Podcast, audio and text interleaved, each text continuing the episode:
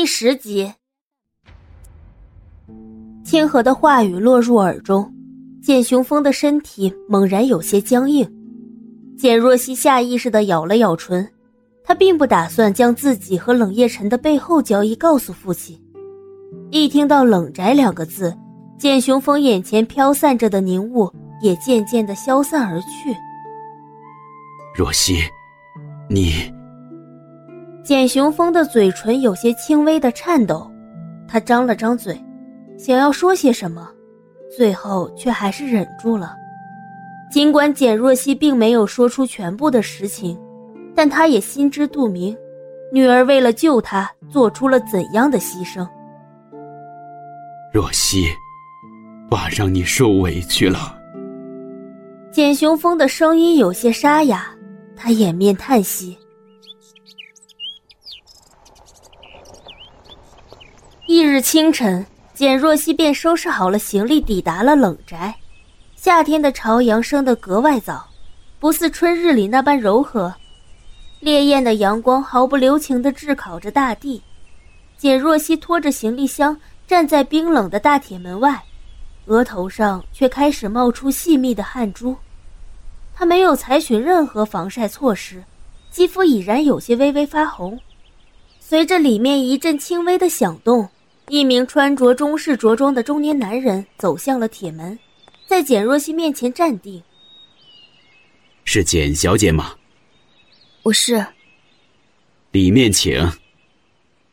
管家模样的人打开了门，简若曦点头示意，拎着自己的行李走进了冷宅大厅。古朴典雅的镂空雕花装饰板，复古的灯具和桌椅，都静静的彰显出低调的奢华。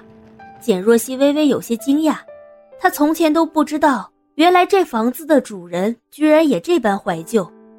她看了一眼手表，八点五十。简若曦猜测，这个时间点，冷夜晨说不定已经坐在市中心的办公室里批改文件了。你很准时。清冽的男声从楼梯口传来，打断了他飞远的思绪。冷夜晨双手插在口袋中，徐徐地走下了台阶。白色的棉质衬衫，浅咖的亚麻休闲裤，今天的冷夜晨看上去要比往日柔和了几分。他缓缓踱步到简若曦的面前，平静无波的目光上下将她打量了一番。简若曦的打扮比前几天都要随意，简单的纯白 T 恤配上浅色的七分裤，秀气又清爽。面对他有些露骨的目光，简若曦有些不自在的别开了头。冷夜晨的眼神慢慢下移，最后在他身边的行李箱上落定。这是什么？我的日常用品。丢了。他的语气沉稳，带了几分冷冽。什么？简若曦只觉得太阳穴猛然一跳，她有些瞠目结舌的望着眼前的男人。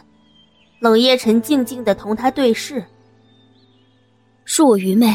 不知道你在说什么。简若曦不自觉的伸出手，小心的将一旁的行李移到自己身后。冷夜晨看着他的动作，嘴角慢慢上扬。林叔，替我把这些脏东西全部扔出去。听了这样的话，简若曦错愕不堪。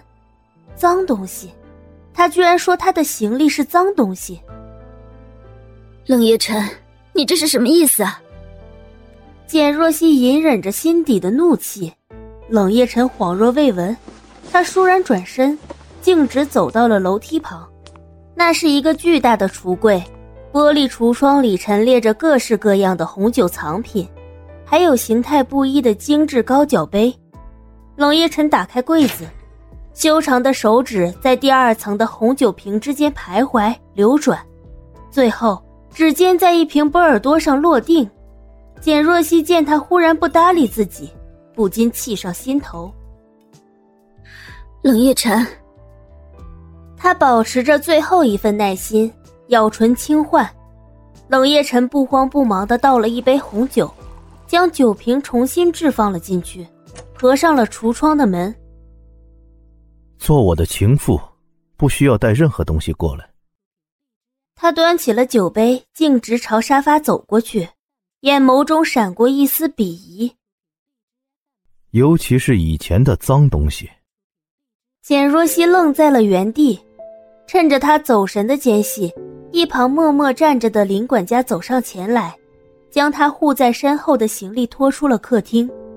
简若曦默默忍受着，内心的愤怒和委屈无处宣泄，他紧紧的握着拳头。指甲几欲嵌入掌心。你来我这里，令尊知道吗？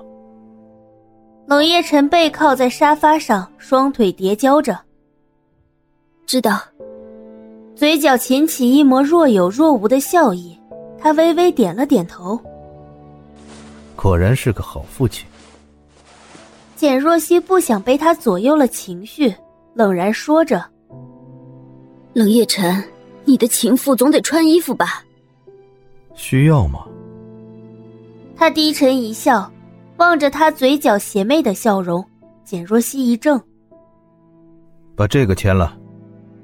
啪的一声，一叠白色的文件落在了他面前的茶几上。我们既然是做交易，光靠口头上的协商当然不够。冷夜晨的双眼幽暗不明，闪烁着某种危险。书面协议往往更让我安心。简若曦抬头看了他一眼，将那叠白纸拿了过来。他在手里翻了翻，这样的协议居然也写了十几页。按耐住心底的震惊，他开始一页页的翻看着。时间一分一秒的过去，简若曦的脸色也越来越难看。这份协议上面的条款，冷夜晨。这根本就是一份卖身契。怎么，你不打算签吗？清冷的嗓音在耳边响起，胸口一阵窒息。简若曦深深吸了口气。我签。他缓缓吐出了两个字。简若曦取过旁边的笔，将文件翻到了最后一页。尖锐的笔尖快要触及纸张的时候，他的手突然停住了。怎么了？听到这声不悦的询问，简若曦慌忙摇了摇头，没有再迟疑，提笔就要签下去。等一下！一记高亮女声突然响起，打破了屋内的沉静。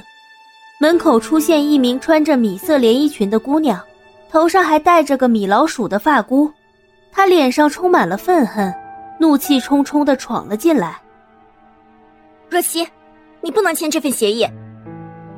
听到这个熟悉的声音，简若曦不禁一怔，她慢慢转过头来看向来人。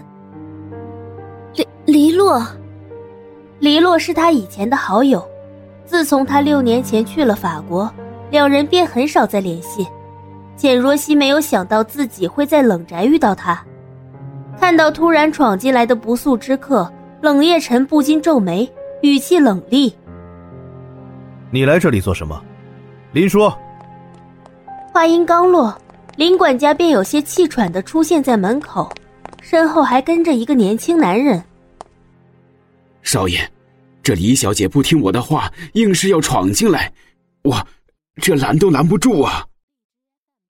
林叔说着，擦了擦额上的汗，在他身后的男人快步走了上来，面色无奈的想要拦住前面气势汹汹的黎洛。